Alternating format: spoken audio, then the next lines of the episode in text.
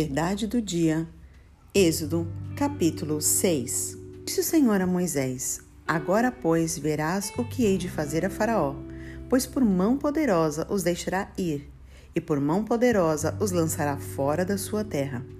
Falou mais Deus a Moisés e lhe disse: Eu sou o Senhor.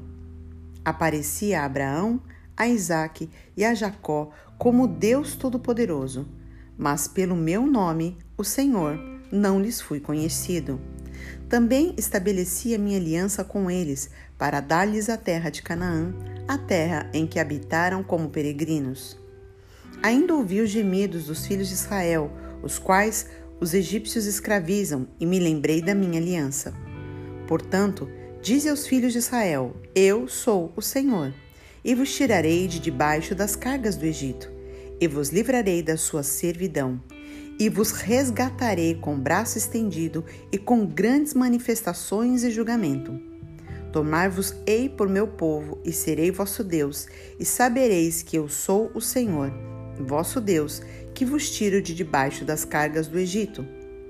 E vos levarei à terra a qual jurei dar a Abraão, a Isaque e a Jacó, e vô-la darei como possessão.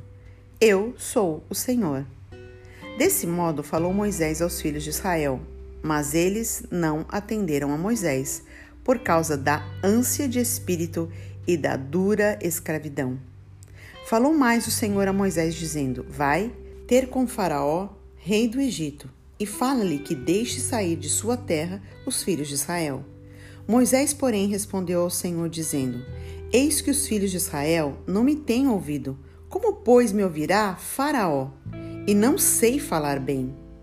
Não obstante, falou o Senhor a Moisés e Arão e lhes deu mandamento para os filhos de Israel e para Faraó, rei do Egito, a fim que tirassem os filhos de Israel da terra do Egito.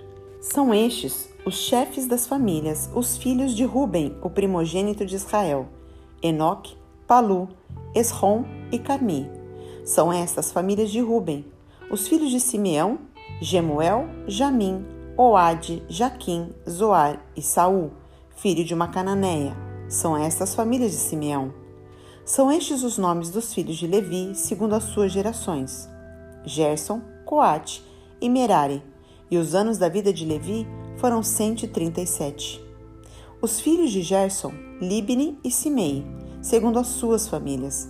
Os filhos de Coate, Anrão, Izar, Hebron, Uziel e os anos da vida de Coate foram 133.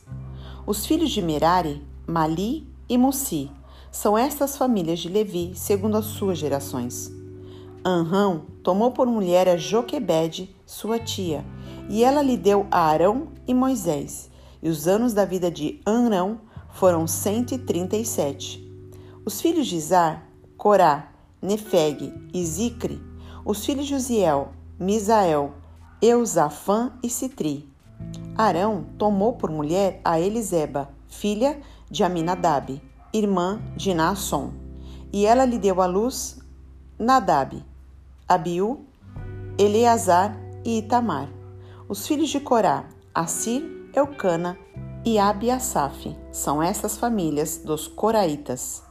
Eleazar, filho de Arão, tomou por mulher para si uma das filhas de Putiel, e ela lhe deu à luz Finéias. São estes os chefes de suas casas, segundo as suas famílias. São estes Arão e Moisés, aos quais o Senhor disse: Tirai os filhos de Israel da terra do Egito, segundo as suas hostes. São estes que falaram a Faraó, rei do Egito, a fim de tirarem do Egito os filhos de Israel. São estes Moisés e Arão. Qual é a verdade de Êxodo capítulo 6? O que está no versículo 9. Eles não atenderam a Moisés por causa da angústia de espírito e da dura escravidão. O que isso nos ensina? Que quando estamos emocionalmente abalados ou debaixo de uma escravidão do pecado, isso nos impede de ouvir a voz de Deus. Eu queria ler um versículo para você que está em 2 Coríntios, capítulo 4, o versículo 16, 17 e 18. Por isso, não desanimamos. Pelo contrário, mesmo que o nosso homem exterior se corrompa, contudo o nosso homem interior se renova de dia em dia. porque a nossa leve e momentânea tribulação produz para nós eterno peso de glória acima de toda comparação. Não atentando nós nas coisas que se veem, mas nas que se não veem, porque as que se veem são temporais e as que se não veem são eternas. O povo não creu na palavra de Deus, na promessa de Deus, porque estava focado nas angústias das suas emoções, da realidade que estava vivendo, da escravidão que estava vivendo. Que a motivação da tua existência sejam as coisas que não se veem, porque elas são eternas. Que a tua motivação não seja as atitudes das pessoas, as situações que você vive e as emoções que você tem, e muito menos a necessidade do prazer através da escravidão do pecado que você possa viver para a glória de Deus, que a tua motivação seja o que é eterno e não um prazer passageiro. Que Deus te abençoe. Um grande abraço, pastora Jô de Paula.